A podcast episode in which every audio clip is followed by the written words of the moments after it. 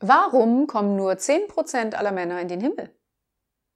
Wenn alle reinkommen würden, dann wäre es ja die Hölle.